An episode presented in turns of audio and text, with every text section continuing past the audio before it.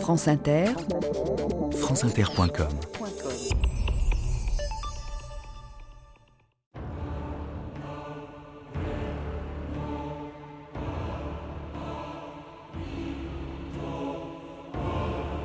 Déclencher la révolution en Russie fut aussi facile que de ramasser une plume. Lénine.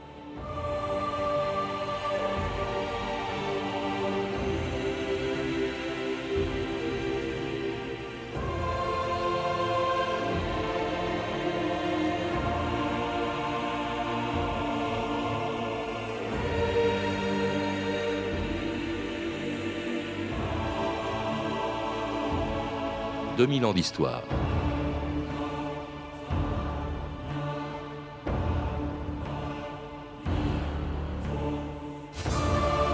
90 ans après, on se demande encore comment, en quelques heures, quelques centaines d'hommes à peine, ont pu déclencher en Russie la plus grande révolution du XXe siècle.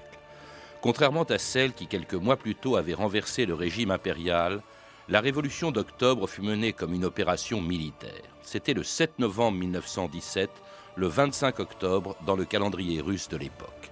Ce jour-là, sur ordre d'un comité militaire révolutionnaire créé par Trotsky quelques jours plus tôt, des soldats de la garnison de Petrograd, des marins de Kronstadt et des gardes rouges s'emparaient de tous les points névralgiques de la capitale de la Russie. Les ponts, la grande poste, les banques, les gares, la centrale électrique, et en dernier lieu, le palais d'hiver des anciens tsars, où se trouvait le gouvernement d'Alexandre Kerensky. Si bien qu'à 9h45 du matin, ce 7 novembre 1917, Lénine pouvait transmettre à la presse la déclaration suivante L'autorité gouvernementale est passée aux mains de l'organe du Soviet de Pétrograd. L'objectif pour lequel le peuple a combattu est atteint. C'est ainsi qu'en quelques lignes, Lénine annonçait le succès d'une révolution sans équivalent dans l'histoire et qui, selon lui, devait servir de modèle au monde entier.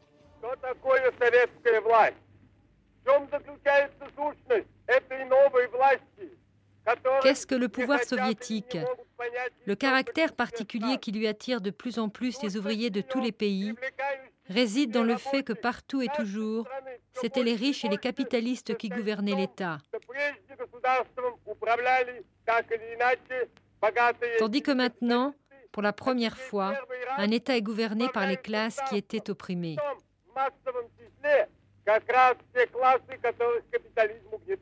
Et c'était Lénine quelque temps après la révolution qui s'est produite en Russie il y a 90 ans à un jour près.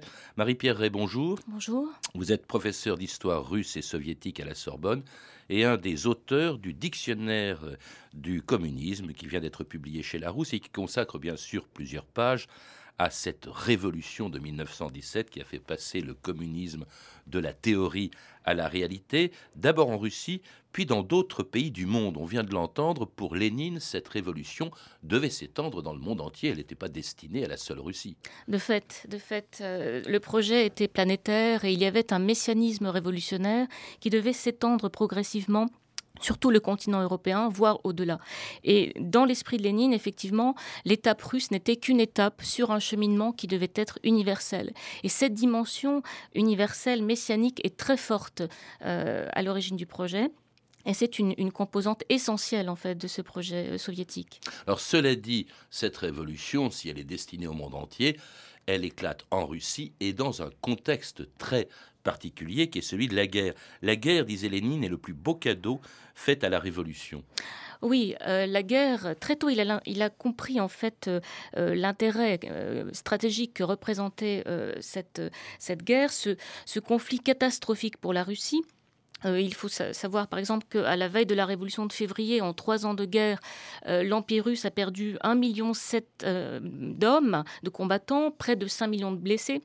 Donc le, bilan est déjà extrêmement lourd et cette guerre qui n'en finit plus, qui épuise le pays, qui est une succession de défaites et qui est une succession absolument de défaites très lourdes, très humiliantes, euh, lui apparaît comme évidemment un terreau extrêmement favorable euh, sur lequel on peut travailler et conduire cette révolution.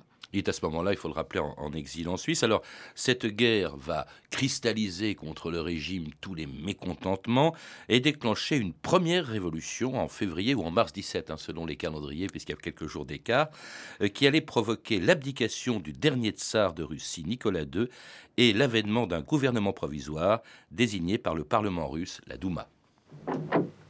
Grâce à Dieu, vous êtes là. Préparez un ordre. Excusez-moi, sire, mais il est trop tard. La Douma a constitué un gouvernement provisoire. Et tous vos ministres ont été arrêtés. Donnez l'ordre à vos troupes de, de marcher. Je crois malheureusement qu'à l'heure présente, si mes troupes savaient que le tsar est ici, il y aurait toute chance pour qu'elles se tournent contre vous. Des garnisons entières passent de l'autre côté. Sire, la, la Douma veut aussi obtenir votre abdication. Permettez. En conséquence, d'accord avec la Douma de l'Empire, nous estimons bien faire en abdiquant la couronne de Russie et en déposant le pouvoir suprême. Le 15 mars 1917. Visite de mars.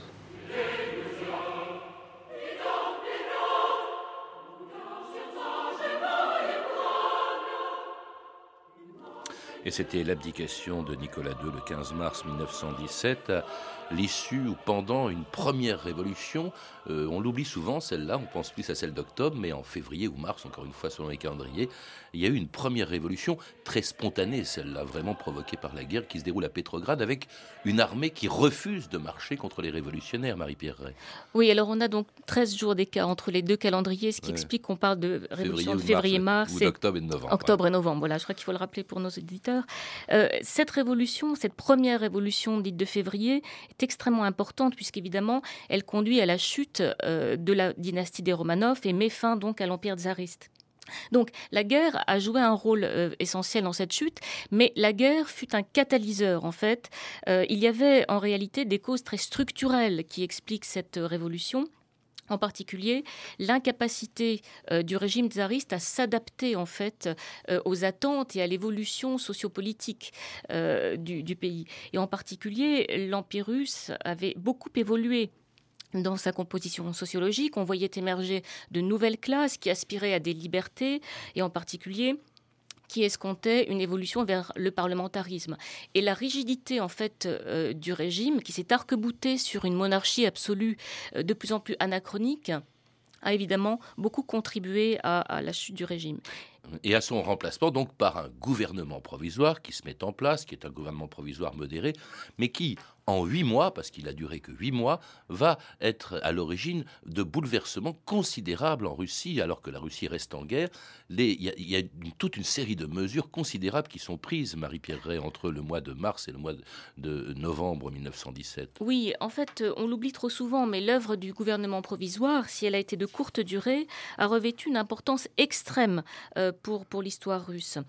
Alors, comme vous le rappeliez, euh, ce gouvernement provisoire est composé de modérés qui sont justement euh, dans cette mouvance constitutionnaliste parlementaire et euh, on peut évoquer quelques noms, bien sûr, le prince Lvouf, qui est euh, l'homme euh, qui domine ce, début de, gouvernement provisoire, et puis Kerensky, dont on reparlera, Miliukov. Ce sont des gens, en fait, qui sont euh, attachés à une évolution vers une, une monarchie constitutionnelle ou une république respectueuse des libertés, et c'est à ce titre, en fait, qu'ils vont mettre en œuvre un certain nombre de décisions. Alors, euh, pour mémoire, je rappellerai quand même une très grande euh, déclaration qui proclame les libertés civiles, l'égalité des citoyens entre eux, et qui abolit la peine de mort, euh, déclare une amnistie générale pour tout ce qui était offense politique comme offense religieuse, qui reconnaît la liberté de conscience, qui n'était pas euh, quelque chose d'accepté euh, dans l'empire tsariste, et qui abolit toutes les discriminations sociales, religieuses et nationales, dont les juifs en particulier étaient, étaient victimes et qui annonce aussi l'élection au suffrage universel d'une assemblée constituante à venir. Voilà. Alors c'est un élément là aussi qui s'inscrit dans la continuité de cette démarche légaliste du gouvernement provisoire. Car le problème en fait initial, et ce sera un élément de faiblesse du gouvernement provisoire, c'est qu'il se constitue euh, lors de ces journées spontanées euh, de février. Il est issu en fait de la Douma, qui était la seule assemblée euh, qui avait pu enfin, qui avait été concédé par, par Nicolas II, dont les pouvoirs étaient extrêmement limités, mais qui, avait, qui étaient là.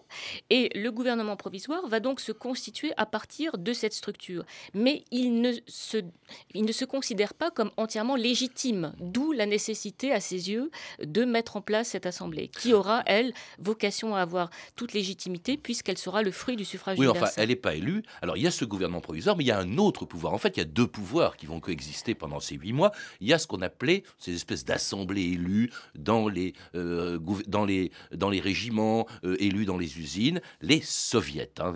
Alors là, on va y trouver des éléments beaucoup moins modérés que ceux qui sont au gouvernement provisoire, et notamment euh, un parti socialiste qui lui-même est divisé. Socialiste, en fait, révolutionnaire à l'époque, qui sera divisé en deux. Hein. Il y a les mencheviks et il y a ceux qui vont prendre le pouvoir. Ce sont les bolcheviks. Qu'est-ce qui les distingue, Marie-Pierre Ray, à ce moment-là? Alors, en fait, les mencheviks et les bolcheviks en principe, représentent deux sensibilités, en fait, du, du, Parti ouvrier social-démocrate, c'est-à-dire du, parti marxiste. Et on a à côté de ça des socialistes révolutionnaires qui relève d'une autre, d'une autre, euh, d'un autre parti.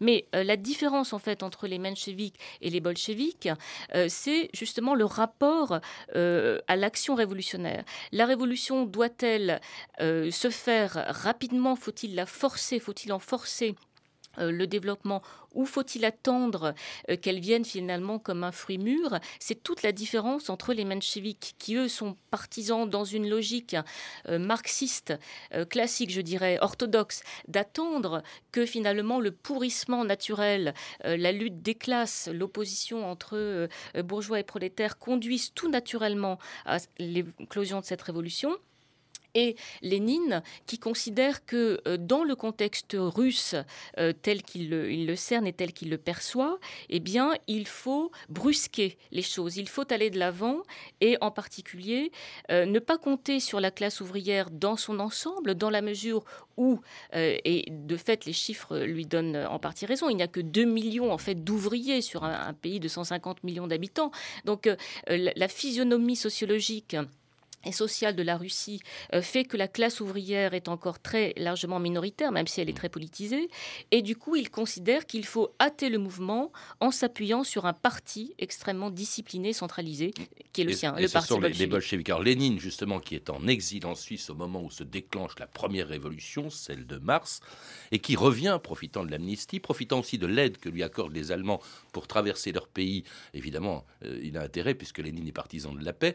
Euh, donc, il arrive en Russie euh, et au lieu de soutenir le gouvernement provisoire comme le font beaucoup de partis politiques, eh bien au contraire, il le critique, exigeant la paix et tout le pouvoir aux soviets. Quelles sont les nouvelles? Le tsar est en prison. Lénine est à Moscou. Ce Lénine, c'est lui qui va être le nouveau tsar Écoute, l'ancêtre, il n'y a plus de tsar, il n'y a plus de maître en Russie, rien que des travailleurs dans une société de travailleurs. Qu'est-ce que tu penses de ça?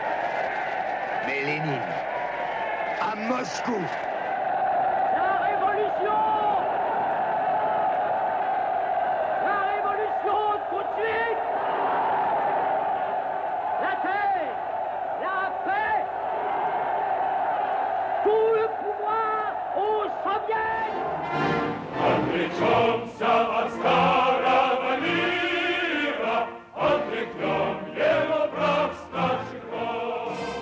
c'était une Marseillaise euh, russe, comme on entendait beaucoup à l'époque avant de chanter l'international. Hein. c'est au, au son de la Marseillaise que Lénine a été accueilli à, Saint à Pétrograd, puis ensuite à, Moscou quand il est revenu en, en 1917. Lénine, on le voit, qui veut relancer le processus révolutionnaire, qui réclame la paix, la terre, tout le pouvoir aux soviets. Ça, c'est vraiment le slogan de Lénine. C'est ça qui va relancer une révolution. Il considère que la première, celle de mars, ne suffit pas. C'est une révolution bourgeoise. Il veut la révolution prolétarienne.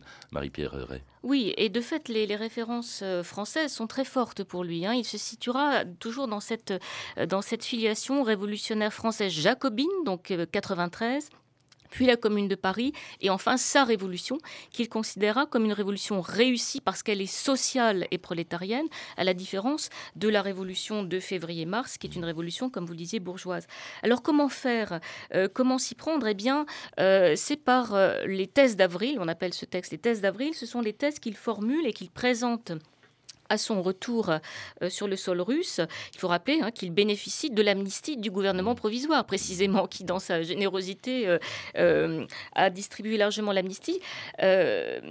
Lénine en profite et il énonce donc ces fameuses thèses, qui vont beaucoup surprendre ses proches, hein, qui n'adhèrent pas forcément à cette, à cette démarche et finalement à ce qu'on peut qualifier de jusqu'au boutisme, puisque effectivement, il énonce de façon très catégorique aucun soutien au gouvernement provisoire, euh, la paix immédiatement, et puis ce qui est intéressant dans, euh, dans ces thèses d'avril, c'est qu'elles sont à la fois, il, y a un certain nombre de, euh, de thèses qui renvoient précisément à la prise du pouvoir, comment s'y prendre, et puis certaines qui déjà se projettent dans l'après, et en particulier euh, lorsqu'il évoque la nécessité de donner tout le pouvoir aux soviets et de transférer en fait le pouvoir des entreprises. On est déjà dans une, une, une vision de l'après. Et surtout, il réclame la paix. Alors, dans le l'œuvre du gouvernement provisoire, il y a plusieurs choses, on les a énumérées, vous l'avez fait tout à l'heure, Marie Pierret. Il y a surtout une chose qu'il maintient, c'est la guerre. La guerre qui avait provoqué la chute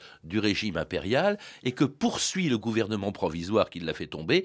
Hein, c'est un peu ce qui va finalement accélérer sa propre chute, ce maintien, cette volonté qu'a le gouvernement provisoire de rester fidèle à l'alliance que la Russie a avec la France, donc de continuer à se battre et les mêmes causes entraînant les mêmes effets. Il prend des risques énormes, Marie Pierret. Oui, alors euh, de fait, cette, question de la guerre est lancinante, puisque euh, le gouvernement provisoire se, veut fidèle aux engagements souscrits par, euh, le régime tsariste, considérant qu'on euh, ne peut pas aller vers une paix séparée, même si le prix à payer est extrêmement lourd. Or, ce discours est de moins en moins accessible au peuple de l'Empire, enfin l'ancien Empire, qui subit à la fois les défaites euh, et puis euh, dont la vie quotidienne se dégrade euh, de semaine en semaine. Et donc il y a un dégoût de, de cette guerre qui évidemment va attiser le mécontentement. Et puis il y a l'autre question extrêmement importante à laquelle faisait justement référence le slogan paix, terre et tout le pouvoir aux soviets, qui est la question de la terre. le gouvernement provisoire, on l'a dit, c'est plutôt limité à des mesures de nature politique, liberté civile, etc. Mais il a laissé en suspens la question fondamentale, qui était celle de la terre, car la Russie restait un pays euh, où la question de la terre euh, n'avait pas été réglée. Certes, le servage avait été aboli en 1861, on avait vu un début euh, de, de, de, réforme agraire au début du XXe siècle, mais cela n'a pas suffi. La misère paysanne est extrêmement grande, et au lendemain de la Révolution de février, spontanément, les paysans s'emparent des terres des, des grands propriétaires, considérant que la terre doit appartenir à ceux qui la travaillent. Et sur cette question-là, alors même que la demande est très forte, le gouvernement provisoire n'agit pas car il considère que cette question, comme la question de la paix peut-être, seront à régler par l'Assemblée constituante. Et du coup, évidemment, cet attentisme euh, le rend de plus en plus impopulaire. Alors un gouvernement provisoire à la tête duquel se trouve Kerensky, Alexandre Kerensky, qui essaye d'empêcher les bolcheviks d'accéder au pouvoir. On l'écoute beaucoup plus tard, interrogé par un journaliste français à New York où il était parti en exil après la Révolution, une archivina de 1960. L'empereur lui-même, le grand-duc Nicolas euh, Mikhailovich, euh, a dit à moi maintes fois que vous et votre gouvernement, c'est la dernière digue euh, devant le tornade, si vous voulez, de l'anarchie, des événements que personne ne peut pas prévenir et prévoir d'expérience de votre révolution. C'est quand j'étais en mois de mars à Moscou et quand là-bas on m'a demandé d'arrêter, envoyer à forteresse de Pierre et Paul et exécuter même l'empereur, j'ai répondu je ne serai jamais le marat de la révolution russe. Parce que je savais très bien si vous commencez à faire la terreur, vous ne pouvez pas s'arrêter et ça continue jusqu'au bout. Et c'était Kerensky, en 1960, le dernier détenteur du pouvoir en Russie avant Lénine et, les bolcheviks, Marie-Pierre qui ne voulait pas être le marat de, la révolution. On a entendu. Personnage étonnant, Kerensky. Oui, alors c'est effectivement un, personnage tout à fait euh, étonnant, euh, qui est donc un avocat hein, de formation initialement, donc un homme qui, est un bon orateur, hein, qui, euh, mais qui va progressivement cristalliser sur lui toute la haine que suscite ce, gouvernement provisoire. Et c'est un peu la tragédie de cet homme, finalement, que, que d'avoir à la fois porté les grandes espérances et puis de s'être retrouvé l'objet de toute la haine. Alors, digue, l'expression évidemment renvoie à on fait que euh, le projet qu'il porte est un projet libéral, constitutionnel, donc aux antipodes du, modèle euh, voulu par, euh, par Lénine, et puis aussi parce que dans les journées de, juillet 1917, qui correspondent à la première tentative menée par Lénine pour prendre le pouvoir, eh bien Kerensky, là, est encore en position de, de l'en empêcher. Les troupes sont fidèles à ce moment-là encore au gouvernement provisoire, et les journées insurrectionnelles échouent. Oui, alors donc juillet, il faut résumer, premier coup de force des bolcheviks, euh, c'est un échec. Euh, Lénine doit s'enfuir à nouveau en Finlande. Euh, et après cette, alors, après s'être appuyé sur l'armée contre les bolcheviks, voilà que c'est l'armée qui se retourne contre Kerensky avec un général en chef, Kornilov, qui tente de renverser Kerensky. Bref, le régime est totalement discrédité, aussi bien attaqué par la gauche que par la droite, Marie-Pierre Ray. Et finalement, c'est une décomposition du régime, un peu comme la décomposition du régime impérial, qui se produit en septembre, octobre, et euh, qui profite au fond aux euh, bolcheviques qui deviennent majoritaires aux soviets. Et c'est le moment que choisit Lénine pour dire, eh ben maintenant que nous sommes majoritaires, avant d'attendre l'élection de la constituante, il faut prendre le pouvoir. C'est extraordinaire parce que Lénine revient déguisé en marin de Finlande. On a l'impression qu'il porte cette révolution à bout de bras et que même contre ses propres, euh, les propres membres ou dirigeants du parti bolchevique, il réussit à les convaincre de passer à nouveau à l'action après avoir échoué en, juillet. C'est cette révolution euh, universelle portée par un seul homme, c'est quelque chose de fascinant, Marie-Pierre Alors oui, enfin il ne l'a pas porté. Il l'a oui, il la porte évidemment parce qu'il il l'a conçu et il joue un rôle de stratège extrême. Il prend des risques, mais en même temps, il est peut-être celui qui effectivement perçoit le, mieux les choses. Et il est en but à des, à des critiques, à des réserves. Euh, certains il y a deux dirigeants, voilà, Kamenev et Zinoviev. Qui... Oui, qui considèrent que le moment n'est pas opportun, que, que, le moment n'est pas mûr. Trotsky, en revanche, va le soutenir, qui est un ancien menchevique qui passe euh, du côté de Lénine, va le soutenir de manière très concrète au moment de la, la préparation de, euh, de la révolution. mais effectivement, il a profité à ce moment-là euh, de, de cette déliquescence du gouvernement provisoire qui s'est accélérée à partir d'août. Et surtout, la tragédie du gouvernement provisoire a été que dès juillet, euh, dans ce contexte, on revient sur un certain nombre des libertés qu'on avait accordées. La censure revient, la peine de mort est rétablie. Donc ce qui caractérisait le gouvernement provisoire est en train à ce moment-là de se déliter très tôt finalement. En tout cas, il assiste presque impuissant à la préparation presque au grand jour de cette révolution par Trotsky qui crée, qui est président du Soviet, qui crée euh, un, un comité militaire révolutionnaire et qui décide de déclencher un véritable coup de force le 7 novembre 1917 ou 25 octobre dans l'ancien calendrier russe. Alors, faute d'archives sonores de ce jour, écoutez cet extrait du film Reds, l'histoire de ce journaliste américain, John Reed, qui était présent à Petrograd le jour où les bolcheviks de la ville recevaient l'ordre de s'emparer de tous les points stratégiques de Petrograd. Vistiplanie, Vistiplanie, ça veut dire insurrection. Et euh, euh, Kerensky, c'est Kerensky, et bolcheviki, c'est bolchevique. Alors, alors, je, crois que c'est un appel à l'insurrection des bolcheviks contre le gouvernement Kerensky et Pomietchiki. C'est quoi Pomietchiki Oui, je connais pas le russe à ce point-là? La rue ne parle que de paix et de pain, et Kerensky ne peut donner ni l'un ni l'autre. Chacun pressent qu'un grand événement se prépare, mais personne ne sait lequel. Monsieur Zinoviev, croyez-vous toujours que l'heure ne se prête pas pour les bolcheviks à une insurrection? J'ai interviewé Zinoviev à Smolny. Il se cachait avec Lénine. On est à dix ans près, mais pas un jour près. Le palais d'hiver du tsar, où siège maintenant le gouvernement Kerensky, est vaste, somptueux. C'est le calme au palais d'hiver. Ici, aucune trace de ces grèves, de ces lockouts qui secouent Moscou et Odessa. Ici, on ne sent pas la paralysie des transports, on ne voit pas l'armée affamée ou la pénurie de pain qui existe dans les villes. Kerensky a un côté très vieille Europe, tout le contraire de Lénine. Le gouvernement provisoire durera, dit Kerensky au cours de l'interview, malgré les bolcheviks. Il semblait amer, sur la défensive.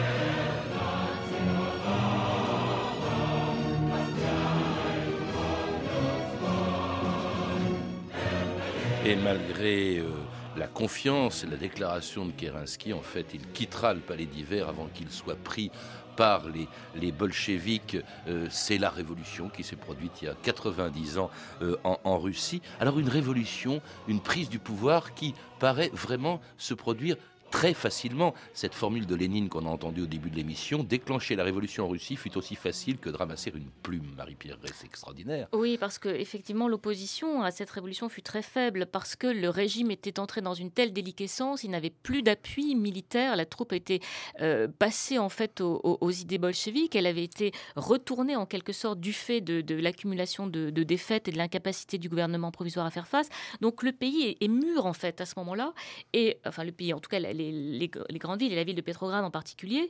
Et c'est toute l'intelligence stratégique euh, de Lénine que d'avoir euh, bien préparé son, euh, ce, ce, coup de force, en fait, dès le mois de septembre, en chargeant Trotsky de la préparation logistique de, de, du coup de force. Mais, mais tout est préparé et, les, bon, et c'est ce qui explique que les choses se soient finalement faites relativement facilement. Par révolution, justement. Oui, en fait, euh, c'est un, un, coup de force euh, qui est effectué par euh, le, le, parti bolchevique avec la garde rouge, puisqu'il y a une milice en fait qui a été constituée. Donc le parti a, a, a, mis en fait un certain nombre de pions en place. Il a pu s'appuyer, comme vous le disiez tout à fait au début de, de la mission, sur les marins de Kronstadt. Il y a eu toute un, une mobilisation en fait d'un certain nombre de, groupes et euh, en définitive, finalement, la révolution proprement dite s'est faite très facilement.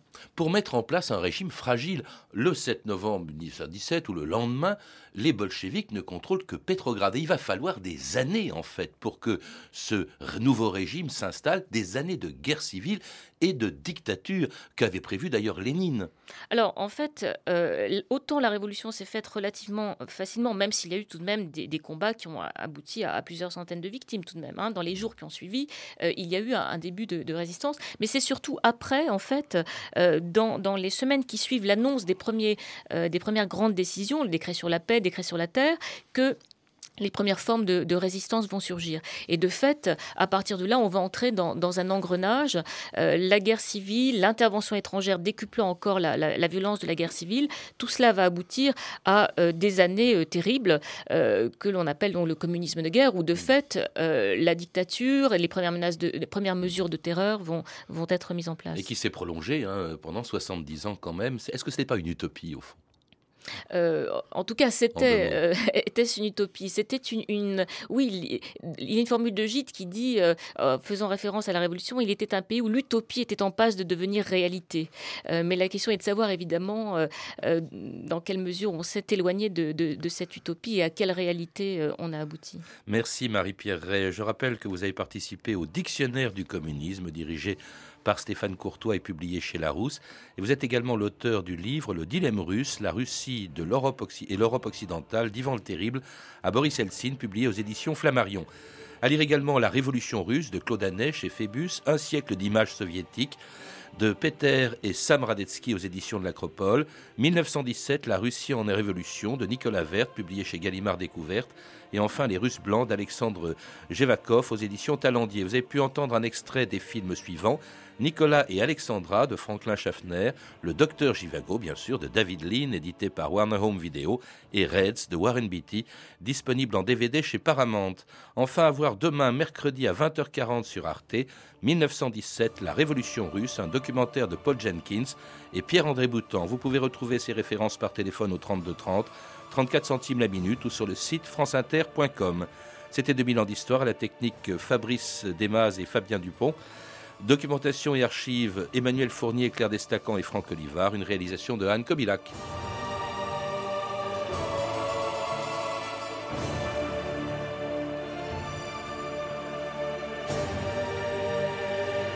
Demain, dans 2000 ans d'histoire, un autre anniversaire sans aucun rapport avec celui dont on vient de parler. 30 ans après sa mort, le père d'Astérix, René Goscinny.